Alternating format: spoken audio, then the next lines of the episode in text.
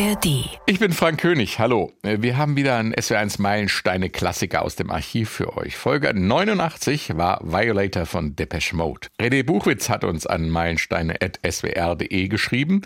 Ich finde nichts über meine Lieblingsband Depeche Mode. Nicht nur die Violator wären Meilenstein-Album, auch das ganz neue Album Memento Mori ist mit Sicherheit ein Album, über das es sich zu sprechen lohnt. Wenn ihr meine Lieblingsgruppe bitte mal berücksichtigen würdet, das wäre zu schön.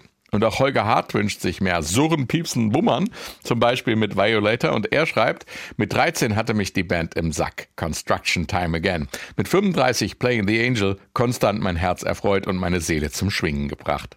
Also dann lassen wir die Seelen nochmal schwingen mit Depeche Mode und Violator. Im März 1990 rausgekommen, das Jahr von Währungsunion und Wiedervereinigung. Der Wind of Change weht durch Europa, der Kalte Krieg ist vorbei und ein heißer Krieg beginnt in der Golfregion, als irakische Truppen Kuwait besetzen, der Auftakt zum Zweiten Golfkrieg. In Südafrika wird der Freiheitskämpfer Nelson Mandela aus der Haft entlassen und Roger Waters führt The Wall in Berlin am Potsdamer Platz auf. Welch ein Ort! Bis dahin das größte Rockkonzert der Geschichte.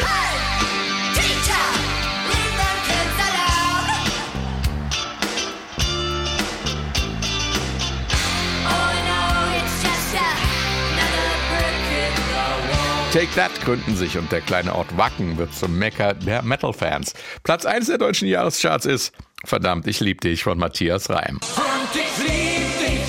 1990 ist auch ein tolles Meilensteinejahr. Phil Collins, But Seriously. Die unvergessene Sinead O'Connor, I Don't Want What I Haven't Got.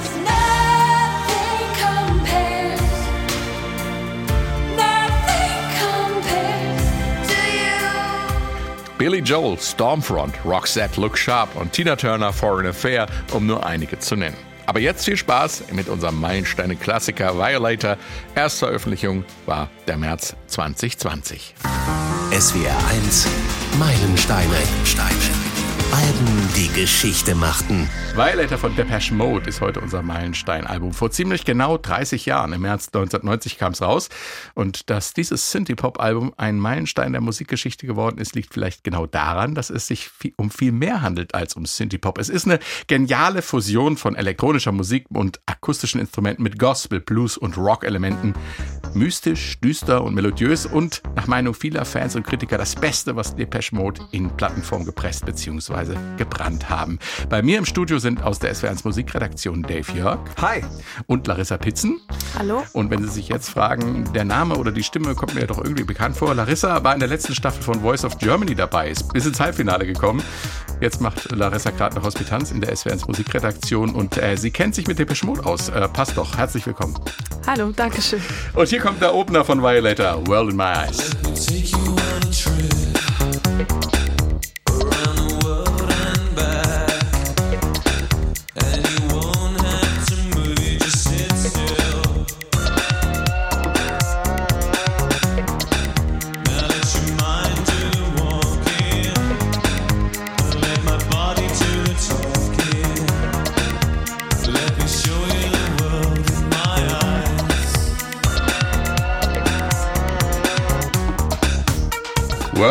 My Eyes, Depeche Mode waren das, wenn man die Scheibe damals aufgelegt hat und dieser Song kam, war einem da eigentlich schon klar, dass die Band sich weiterentwickelt hatte. Klingt doch eigentlich gar nicht so neu, Dave.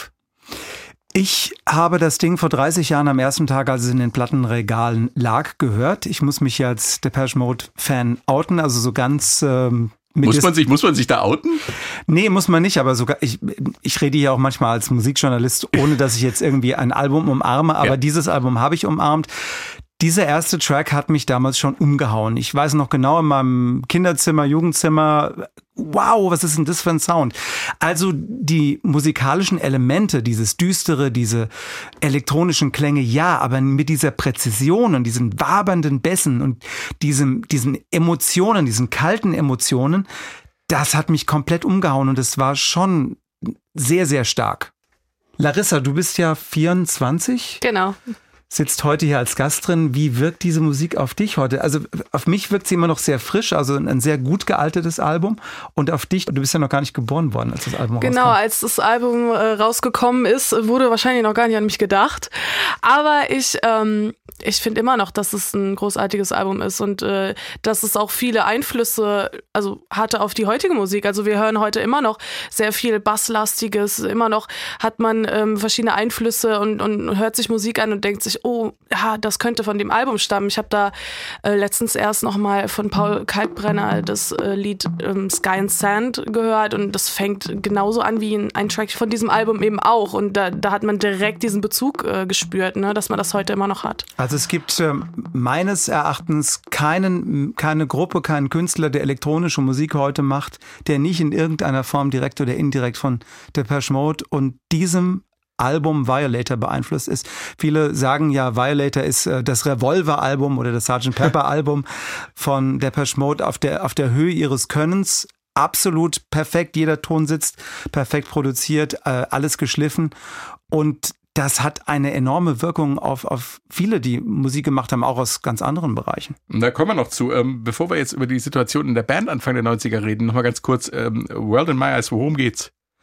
Also es es ist der, der Protagonist, also der, der singt, nimmt jemanden auf eine Reise mit, die nicht wirklich irgendwo auf der Welt stattfindet, sondern mehr im Geist und ihm, äh, und ihm oder ihr zeigt, so sehe ich die Welt durch, durch, durch meine Augen. Also es ist mehr so eine, so eine metaphysische, philosophische Ebene. Und es ist ganz typisch für Depeche Mode. Da geht es selten um was Konkretes, sondern es ist mhm. immer offen für Interpretationen.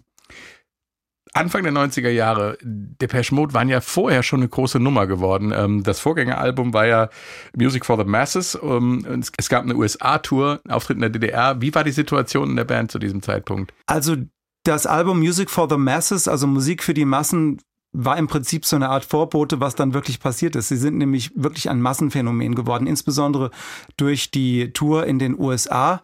In den USA haben sie damit die Massen geknackt als, als mhm. Publikum. Das gipfelte in einem Konzert in der äh, Rose Bowl ähm, in Pasadena in Kalifornien vor, glaube ich, über 60.000 Zuschauern. Da ist auch ein Tourfilm danach entstanden. Äh, 101, ganz berühmtes Live-Album. Und das hat im Prinzip die USA geknackt für Depeche Mode. Sie sind ein Massenphänomen geworden und das hat sich noch kulminiert im Album Violator. Dass Depeche Mode einen neuen Weg eingeschlagen hatte, hörte man spätestens beim dritten, dritten, dritten Track. Beim dritten Track Personal Jesus.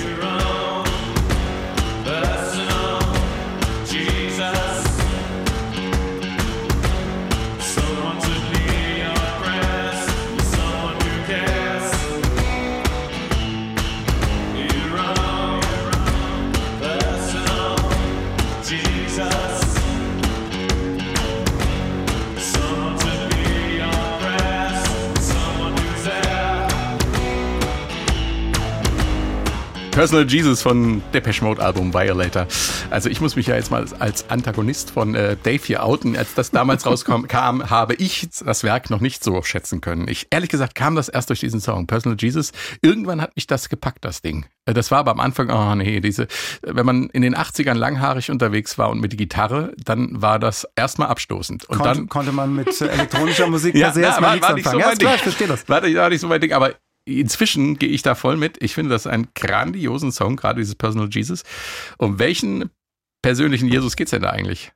Das, der Song ist inspiriert äh, vom Buch von Priscilla Presley, mhm. die über ihren äh, Ex-Mann Elvis geschrieben hat und sagte, das sei ihr in ihrem Leben ihr persönlicher Jesus gewesen, der Mensch, um das sich alles gedreht hat. Was natürlich erklärt, warum hier so Rock'n'Roll, bluesige Elemente drin sind, ne? Der, der Delta Blues, ja, genau. Ja. Also in dem Song spürt man und hört man wirklich den, den Einfluss äh, einer Musikrichtung, die ja auf den ersten Blick erstmal weit weg von der Mode ist, aber der Delta Blues aus, aus äh, vom Mississippi, der sehr stark geprägt ist durch die schwarze Musik, äh, kommt hier rein durch, durch, durch diese gezupften Gitarren, die echt sind, die nicht gesampelt, nicht verfremdet sind. Und auch so diese Sangeshaltung von äh, Dave Gahan. Ist das vielleicht das Geheimnis? Wir hatten es ja schon öfter im Podcast, so eine äh, gezielte Grenzüberschreitung, dass die, man eben die Leute überrascht mit etwas, was sie nicht erwarten. Ich glaube, dass dass deswegen der, das Ding so ein großer Hit geworden ist, weil, weil es eben nicht nur die, die Synthie-Pop-Hörer äh, bewegt hat, sondern, sondern auch andere Leute, die mit Depeche Mode bisher nichts anfangen konnten, sind da hellhörig geworden. Und es, es hängt so ein bisschen am Produzenten, äh, der, der Flood, der damals äh, Depeche Mode gesagt hat, wenn ihr Gitarren verwenden wollt, dann nehmt eben Gitarren. Und es ist doch egal, egal was ihr für eine Klangphilosophie hat, habt, befreit euch davon was immer gut klingt und macht das, was euch bewegt.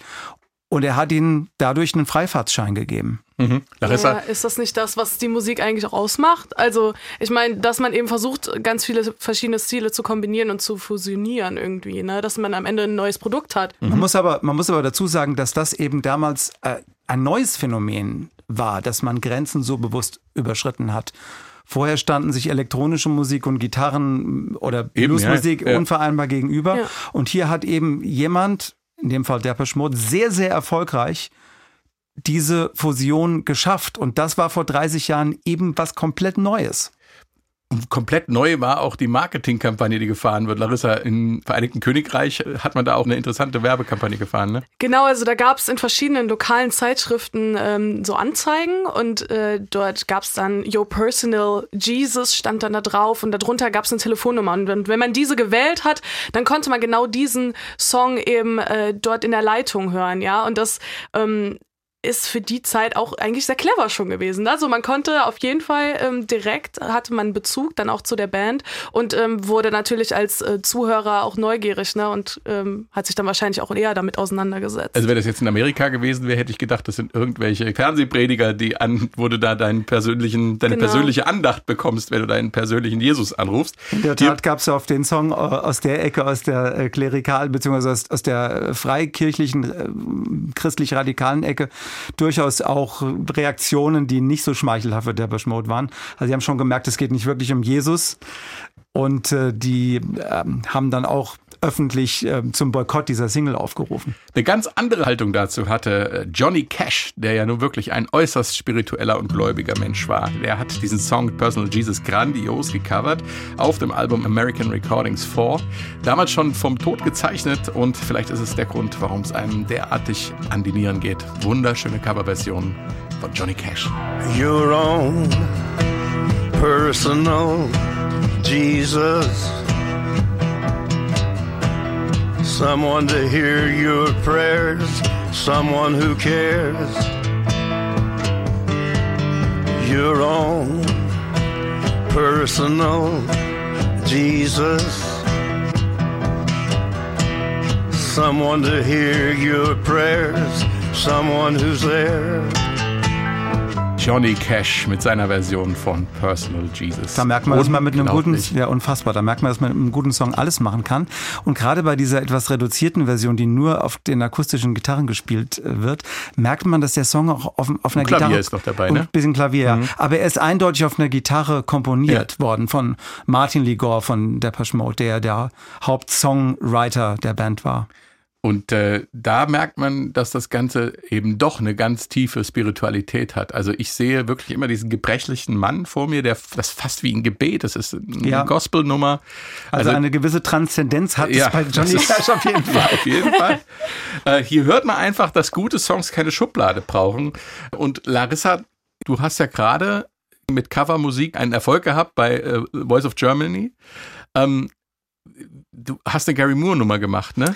Genau, also in den Blind Auditions habe ich Still Got the Blues von Gary Moore gesungen und man darf eben keine Schubladen aufmachen für verschiedene Songs, ja. Ähm, wenn man diesen Song in eine Schublade stecken wollen würde, dann würde man sagen, das ist auf jeden Fall ein Gitarrensong, weil da haben wir ein riesengroßes Solo drin. Ähm, die, die Gitarre besticht in diesem Song einfach. Und ähm, wie will ich das in der Gesangssendung singen? Ne? Man möchte ja. natürlich ähm, gesanglich äh, dort glänzen, ja.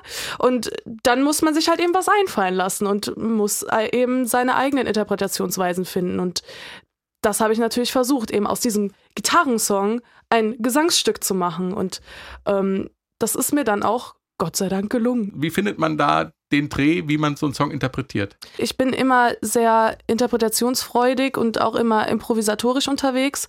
Und dann ähm, singe ich halt eben die Line mal nicht so, wie sie da steht oder wie sie, wie sie im Normalfall gesungen wird, sondern versuche eben zu improvisieren und auf, auf auf dieser Blueslinie, auf diesem, ähm, auf genau diesen Akkorden eben das zu machen, was dort möglich ist, ja. Mhm. Und eben damit die Qualitäten so ein bisschen hervorzuholen. Mhm man muss es fühlen. Das ist das, was man, was ganz, ganz wichtig ist. Also wenn man einen Song neu interpretiert, dann muss man erstmal wissen, was ist die Aussage dahinter, was will ich transportieren und vor allem an was denke ich, wenn ich diesen Song dann performe. Und ähm, ja, wenn man das hat, dann kommt nur noch dieses technische Können dazu, ja. Und das ist halt auch nur ein Werkzeug. Und äh, für mich steht dann immer noch, immer noch das Gefühl im Vordergrund. Und wenn man das damit transportieren kann, ähm, und was Johnny Cash natürlich dann gemacht hat, indem er es heruntergebrochen hat, vielleicht eine ganz andere Möglichkeit, einen Song neu zu interpretieren, hat er eben das auch geschafft. Seine Seele reingelegt, genau. sozusagen. Gut, kleiner Exkurs, Dankeschön. Und äh, Cash hat die Nummer tatsächlich von Anfang an als Gospel gehört und er hat nicht gefragt. Larissa. Er hat nicht gefragt. Das wäre heutzutage auch äh, nicht mehr so möglich, glaube ich, im Musikbusiness. In, in, dem, in dem Fall glaube ich schon, die offizielle Reaktion von Dave Gahan war es, glaube ich, also vom Sänger von Depeche Mode, der sagte, okay, er hat nicht gefragt, aber bei so einem Kaliber ist das egal, komm. Ja, okay. Bei Johnny Cash würde ich, mich, würde ich mir auch keine die Gedanken haben sich sehr, sehr geschmeichelt gefühlt. Ja, ja aber, es, aber gibt es, gibt auch, es gibt auch andere Versionen, ja, die halt eben nicht diesen Gitarren-Sound ähm, so in den Vordergrund stellen, sondern eher so auf dieses Elektronische gehen. Und da habe ich jetzt zum Beispiel eine ganz düstere Version im Kopf von Marilyn Manson, denn die haben das Ganze auch mal gecovert. Ähm, habe ich auch schon live erleben dürfen beim Rock am Ring vor ein paar Jahren. Es war ähm, super düster, aber eben da wurde genau diese andere Seite nochmal hervorgebracht. Also man kann mit diesem Song echt viel anstellen und äh, er, hat, es, er hat zwei Seiten, ne? wie eine Medaille. Es ist deswegen eigentlich echt ähm, ein super Stück.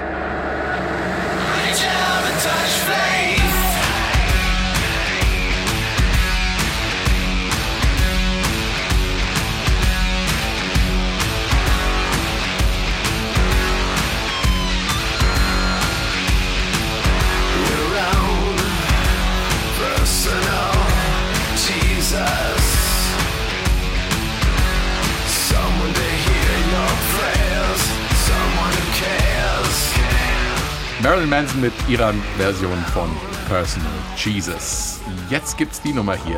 Halo.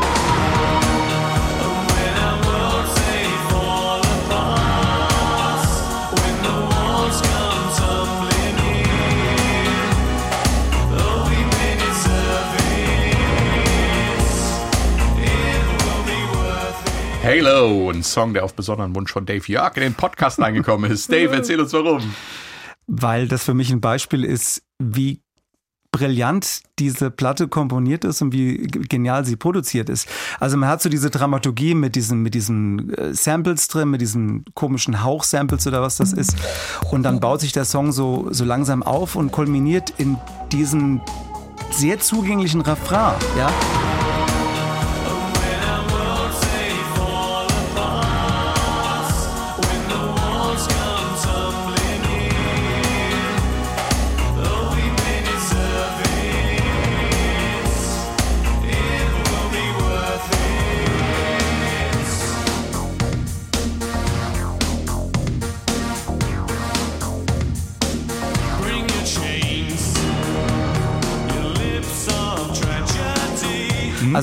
Kann das mitsummen, es ist sehr poppig. Gleichzeitig ist diese, diese Schwere, diese Düsternis drunter und trotzdem nervt es einen nicht. Also du hast auf der einen Seite diese genialen Synthi-Sounds, diese Elektronik, hast aber diese Pop-Sensibilität äh, dabei. Und äh, das Ding wäre nicht mal eine Single, aber hätte man durchaus als Single auch, auch auskoppeln können. Es hat für mich so ein, so ein Wohlgefühl, das so exemplarisch für, für die Platte steht. Und das ist zwei Leuten zu verdanken. Also nicht natürlich, natürlich den, dem Songschreiber Martin Ligor von, von Depeche Mode, aber ähm, auf der technischen Seite zum einen dem Produzenten Flood, der ähm, ähm, den ich vorhin kurz erwähnt hatte. Das ist einer, der auf der einen Seite so Leute wie Nine Inch Nails oder Nick Cave produziert hat, auf der anderen Seite aber 1988 das Riesenhit-Album von Erasure gemacht hat, in The Innocence, wo also ein, ein, ein Mensch, der gar keine Grenzen kennt. Äh, ja. Little Respect drauf ist, also die, eine der großen Pop-Hymnen ja. der 80er und, und der, der all sein Wissen, sein Können auch über technische Dinge Depeche Mode zur Verfügung stellt und äh, am Mischpult äh, der Toningenieur François äh, Kevorkian, äh, Franzose, der in Amerika lebt, der ähm, auch mit Kraftwerk das Album Electric Café in den 80ern aufgenommen mhm. hat. Also unfassbare Leute, die da im Hintergrund mitgearbeitet haben. Dazu sensationelle Songs und, und das macht insgesamt die Magie dieses Albums Violator aus. Mhm. Also ich finde, ähm, auch genau diesen Synthi-Sound, den man dort äh, hört, der erinnert mich schon an, ähm, an meine Kindheit, wenn ich das noch sagen darf. Ja. ähm, und zwar an die drei Fragezeichen. Die drei Fragezeichen. Denn äh, die haben immer mal solche Zwischensequenzen, wo sie solche Synthi-Sounds eingebaut haben und das hat mich gerade echt daran erinnert. Ja, die also, haben natürlich auch geklaut. Diese ja, natürlich. ja. ja, aber da kann man mal sehen, wie, wie dieser Sound eigentlich in die Popkultur eingegangen genau, ist. Ne? Das ja. ist fast schon ein Baukasten, an dem man sich bedient, wenn man entsprechende Effekte braucht. Und es ist ja durchaus in der, in der populären Musik danach äh, durchaus möglich gewesen, all die, sich all dieser Sounds und Samples zu bedienen. Das ist ja jetzt nicht so, dass äh, die Pesh Mode die ersten und die letzten waren, die das gemacht haben Ganz im Gegenteil, sie haben ja sozusagen da Maßstäbe gesetzt. Ne? Zumal sie sich aber auch immer ihre eigenen Sounds kreiert haben. Also die haben nie auf, auf äh, Sound ähm, Archive zurückgegriffen, mhm. sondern die haben ganz verrückte Sachen gemacht, zum Beispiel ähm, Feuerwerksraketen an Mikrofonen vorbeigeschossen oder ein, Das machst du bei manchmal, ein, manchmal auch nur einmal. Ja, die haben es auch sehr lange probiert und bestimmt einige Mikrofone kaputt gemacht oder sie haben einen, einen Porsche-Motor äh, gesampelt und den äh, äh ganz stark äh, von der Geschwindigkeit reduziert und dann ist dann so ein Rhythmus geworden bei, bei Strip zum Beispiel. Ne? Also das war ein paar Jahre vorher, aber, aber sie haben da sehr viel ausprobiert. Also äh alleine dieses äh, Gehauche und, und Ge Geatme, wie ich das immer gerne nenne. Ja, ja, das ist definitiv, ähm, definitiv ein eigenkreativer Sound. Genau, also es ist auf jeden Fall Einfallsreichtum vorhanden. Ja, und das, das Tolle ist, weil wir haben ja von, von Leben im Synthie-Pop, aber yeah. diese, diese organischen Dinge, die da, die da eingeflickt werden, gibt dem Ganzen auch so was Menschliches. Und das ist kein reiner Maschinensound, sondern das Ganze basiert schon in, in was aus der Natur, was Organisches. Ja. Enjoy the Silence ist der größte Hit auf Violator und der kommt jetzt. Enjoy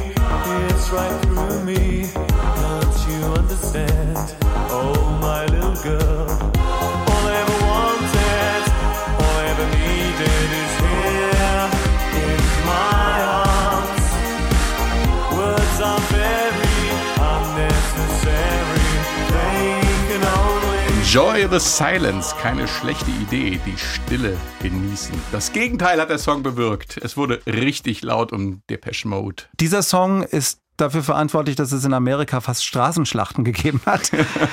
es sollte im Jahr 1990, als die Single schon raus war, eine Autogrammstunde geben mit Depeche Mode in West LA und es sind so viele Fans, meistens im Teenageralter auf, aufgetaucht, dass das kurz äh, vor wirklich Straßenschlachten waren. Die Polizei musste kommen. Es ist komplett in Amerika in allen Nachrichtensendungen gewesen. Die Band tauchte dann tatsächlich für vier Minuten auf und verschwand wieder. Minimaler Einsatz, maximale Werbung für das Album, das dann erst rauskam. Beatleske Szenen. Äh, genau dieser Vergleich. elektronischer Musik. Richtig, diese, diese, diese, dieser Vergleich mit den Fab Four, mit den Beatles ist äh, von den Nachrichtenleuten damals immer wieder, äh, immer wieder verwendet worden. Carla Bruni ähm, hat den Song mal gecovert und sie sagt, der Song ist ziemlich dunkel, aber er ist stärker, weil es heutzutage überall Lärm gibt. Wir brauchen Stille. Stille ist heilsam. Das haben Depeche Mode auch so gesehen und auf der Albumversion einen genialen musikalischen Schachzug gewagt. Ähm, der hat es nie ins Radio geschafft, weil das Risiko für Radiomoderatoren einfach viel zu groß ist. Deshalb ist der Schluss im Radio-Edit auch nicht drauf. Hier kommt er in der Albumversion und erschrecken Sie nicht, äh, es ist gleich ganz still.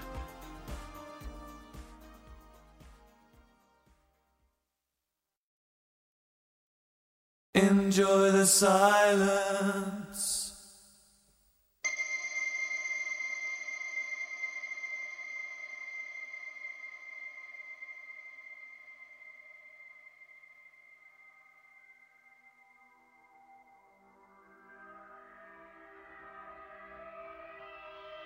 Ein Moment der absoluten Stille in einem Popsong. Ist das nicht genial? Es tut auch mal gut. Chill-Out-Zone. Ja. Chillax. Wir müssen noch mal über das Video reden, Larissa. Da läuft Gerhan mit einer Krone und einem Liegestuhl über Gletscher. Tatsächlich, ja. Äh, und ähm, das hat mich direkt an meine Schulzeit erinnert. Denn im Französischunterricht haben wir auch das berühmte Buch von ähm, Antoine de Saint-Exupéry, Le Petit Prince. Also wer, sich, wer den kleinen Prinzen kennt, der weiß, wovon ich rede. Dave Gahan hat ein Stuhl in der Hand, einen Klappstuhl, ähm, hat äh, eine Krone auf und, und einen Umhang, einen königlichen Umhang und rennt äh, über die Weiten des Gletschers, die Weiten der Wüste ähm, und, und setzt sich immer mal wieder hin. Um, um die Stille zu genießen, ja. Ah, und äh, okay. darum geht's. Und es ist halt eben eine Hommage an äh, genau diesen kleinen Prinzen, ähm, der im besagten Buch vorkommt. Fanden die das nicht etwas befremdlich? Äh, besonders Herr Gern, dass er ähm, da äh, in so einer Verkleidung über Gletscher mit dem Liegestuhl laufen sollte? Der fand vor allem nicht so toll, dass er bei äh, Minusgraden da irgendwie rumlaufen musste. mussten tatsächlich in den Schweizer Alpen äh, da vor, vor die Kamera. Und die Band fand die Idee, also es war ja äh, der berühmte Fotograf und Regisseur Anton äh, Korbein aus den Niederlanden, der diese Idee äh, der Band präsentiert hat und die Band hat erstmal gesagt, sag mal, bist du bescheuert? Ich laufte doch nicht als, als, als König mit Umhang über einen Gletscher. und äh, das haben sie dann doch gemacht, weil das lief ja dann auf MTV rauf und runter, das Ding. Dave Gahan als kleiner Prinz. Ein Motiv übrigens, das auch nicht so selten ist in Musikvideos. Tatsächlich nicht, denn ähm, wer sich daran erinnert, ähm, Viva la Vida von Coldplay zum Beispiel hatte nicht nur sein originales Video, was man so kennt, sondern eben auch eine zweite Version und die wurde eben genau von diesem Regisseur Anton Korbein eben auch verfilmt und genau dieses Motiv kam wieder vor. Die, diesmal haben wir halt eben nicht Dave Gahan, der dort als kleiner Prinz auftaucht, sondern eben Chris Martin von Coldplay, ähm, der sich mit einer Krone und einem Umhang ähm, auf die Reise ähm, begibt ähm, durch verschiedene weite Ebenen. Und dieses weite Ebenenmotiv, das ähm, findet auch immer mehr Anklang. Also ich erinnere mich da an zum Beispiel Polarkreis 18 allein allein. Da stehen sie auch auf einem riesengroßen Berg mit, äh, mit ganz viel Schnee und einer ganz weiten ähm, Welt dort. Macht absolut Sinn, weil Polarkreis 18 kommen aus Dresden, sind riesige Depeche Mode Fans und auch Coldplay sind Depeche Mode Fans und Kraftwerk-Fans, die haben ja sogar äh, aus Computerliebe eine Melodielinie in einem ihrer Songs verwendet. Also da sind wir in, in, so einem, in so einem Kreislauf schon fast. Das ist doch das, was es ausmacht im Endeffekt, dass sich die Musik neu entwickeln kann und weiterentwickeln kann, oder nicht? Doch, genau so ist es.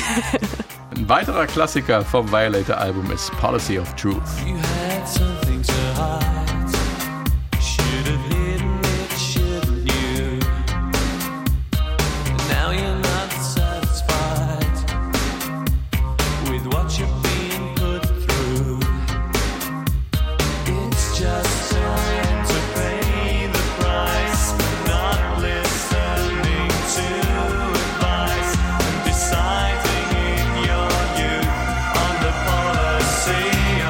Policy of Truth. Ein Song, der auch als Single rausgekommen ist, aber in den Charts gar nicht so einen Erfolg hatte, aber nachhaltigen Erfolg außerhalb der Single-Charts, Dave. Ich weiß jetzt nicht, was du konkret meinst, aber Nicht? es ist, das nein, ist schade, dass ihr hier sitzt. Ich weiß nicht, was du konkret meinst, aber es ist äh, bei, bei Depeche Mode Fans äh, einer der Lieblingssongs vom Violator Album, definitiv. Und es ist auch ein Ding, was nach wie vor im Radio läuft zum Beispiel. Hat auch in den, äh, in den Electronic Charts gut gechartet und so, das meine ich. Also es ist, es gibt auch Dinge, die nachhaltig im Hintergrund bleiben, ohne dass die Single-Hits im ganz großen Stil hätten sein müssen. Das wollte ich eigentlich nur gesagt haben. Hab mich vielleicht ein bisschen kompliziert ausgedrückt. Wir haben noch gar nicht drüber gesprochen, wie die Kritik damals das Album aufgenommen hat. Das war ähm, durchaus durchwachsen. Ne? Also wir haben ja eben schon gesagt, äh, hier im Raum sind zwei, die sich als Antipoden sozusagen gegenüberstanden. In den 90ern hätten sie sich gekannt, wären die Fetzen geflogen. Ist das nun gute, geniale Musik oder ist das einfach abturnend? Larissa, du bist neutrale Beobachterin, auch generationentechnisch. Ähm, hast, ha- kannst du sagen, was die Kritiker damals so äh, über das Album gesagt haben? Naja, also es gab diejenigen, die es halt in den höchsten Tönen gelobt haben und es gab diejenigen, die ähm, das Ganze nicht verstanden haben. Meiner Meinung nach. Ja. Also der Rolling Stone zum Beispiel hat aber auch gesagt, dass äh, es halt eben schleimig und selbstverliebt wäre zum Beispiel. Also das sind halt so Kritiken, die dann halt eben auch vorkamen, ne? Und dass man, ähm, dass viele gesagt haben, dass dass dieses neue Genre eben vielleicht nicht so die Zukunft hat. Aber Dave, wie kommt man auf die Idee, schleimig und selbstverliebt? Ich meine, dass der, der Rolling Stone natürlich ähm, quasi der Nordsiegelhalter des Rock'n'Roll ist, ist klar, aber äh, Könnte man dem Rolling Stone auch vorhalten, dass er damals schleimig und selbstzufrieden war. Also es ist immer immer eine Frage der Perspektive. Ich glaube, das Problem zu der Zeit war, dass diese äh, Musikjournalisten, die sehr stark im, im klassischen Rock'n'Roll bei den Beatles und den Stones und was danach kam, verwurzelt waren, diese elektronische Musik nicht so ernst genommen haben. Ich kann mich, kann mich daran erinnern, ich habe sehr früh in den 80ern, ab 83 der Beschmut gekauft und das war immer das gleiche Lied, äh, das, die, das diese Kritiker gesungen haben. Das ist seelenlos, das ist nur am, am Computer entstanden, da steckt keine, keine, keine Menschlichkeit drin. Die haben das einfach nicht ernst genommen. Ich glaube, zu dem Zeitpunkt, jetzt 1990, konnten die das nicht mehr so richtig deswegen gab es auch jede Menge wischen. Kritiker, die es anders gesehen ja, haben. äh, aber es gab eben trotzdem die, die Leute, die den aufrechten Rock hochgehalten haben, gesagt haben, das ist Mist. Und ähm, ich glaube, das war ein ideologischer Kampf, den man geführt hat auf dieser Ebene. Larissa, du gehörst ja zu einer Musikergeneration, die, die jetzt gerade am Start ist. Ähm, wenn du machst selbst Musik, bist Sängerin, hast du solche Berührungsängste noch? Kannst du das, diese Kämpfe von den frühen 90er Jahren, späten 80er Jahren, kannst du das überhaupt nachvollziehen? Oh ja, das kann ich nachvollziehen. Also wir haben ja ähm, momentan vor allem ähm, auch in der heutigen Musiklandschaft immer mal wieder solche Kämpfe. Also ich, ich kann das in meiner Generation feststellen. Da geht es zum Beispiel um die, um, um die, die Musik des Hip-Hop, der im Moment, vor allem Deutschrap, der im Moment so im Kommen ist. Und äh, da gibt's eben die Stimmen, die sagen, ja, total toll, finde ich total tiefsinnig. Und andere sagen, ja, nee, damit kann ich überhaupt nichts anfangen. Also ähm, diese Kämpfe gibt es immer mal wieder. Und ähm, ich glaube, ich hoffe es mir natürlich anders, aber dass es sich das auch irgendwie nicht vermeiden lässt, weil Geschmäcker sind nun mal verschieden. Aber vielleicht ist es auch einfach ein Phänomen von Jugendkultur, dass man am Anfang ähm, etwas äh, sehr heißblütig auf Dinge reagiert und dann, wie ich zum Beispiel, äh, mit einem Abstand von 30 Jahren da drauf guckt und sagt, wow, das gibt mir ja doch was. Also, ja, wer das- weiß. Wer weiß, was ich dann in 30 Jahren über Sachen denke. Wer weiß, was ich in 30 Jahren über deutschen Hip-Hop denke, obwohl da gibt es ja wirklich auch hervorragende Dinge. Die übrigens auch gerne mal von Depeche Mode oder Kraftwerk Sample. Ja, das, mal äh, ganz davon abgesehen. Genau. Also im, im Grunde genommen ist doch alles eine große, leckere Suppe. Keine Soße. Hä? Das war sehr gut. So, ähm, der letzte Song vom Violator Album ist Clean. Ähm, und das ist ganz spannend, weil man da diese Einflüsse hervorragend raushören kann. Wir hören einfach mal das Intro von Clean.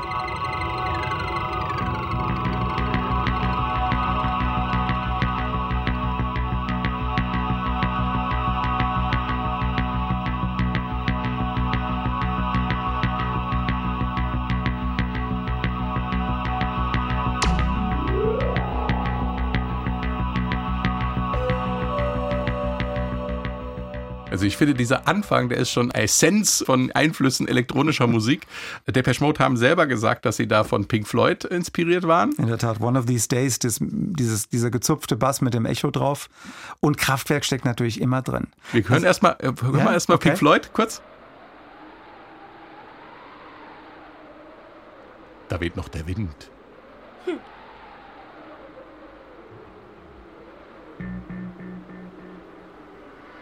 Da kommt der Bass, ne?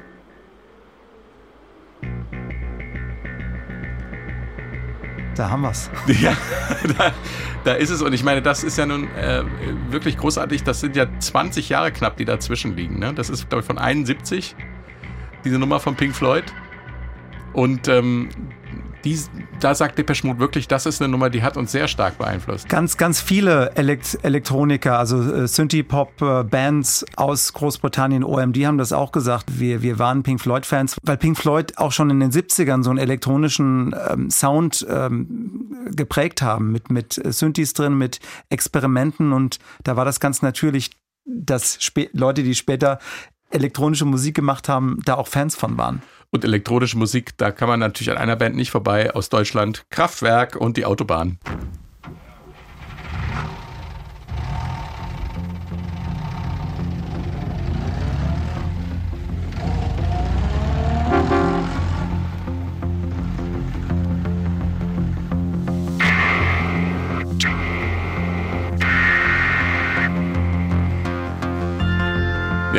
Ist ja auch. Ähm, 1974, unfassbar, wie das, wie das, ist wie das schon klingt. Ja, vollkommen zeitlose elektronische Musik und äh, natürlich auch ähm, Vorbilder für Depeche Mode. Womit wir am Ende unseres Podcasts angelangt wären. Und ich sag schon mal vielen Dank fürs Zuhören und vielen Dank an Larissa Pitzen Sehr gerne wieder. und an Dave Jörg. Keep on enjoying the music. Bitte, gern geschehen. Ich bin Frank König. Tschüss.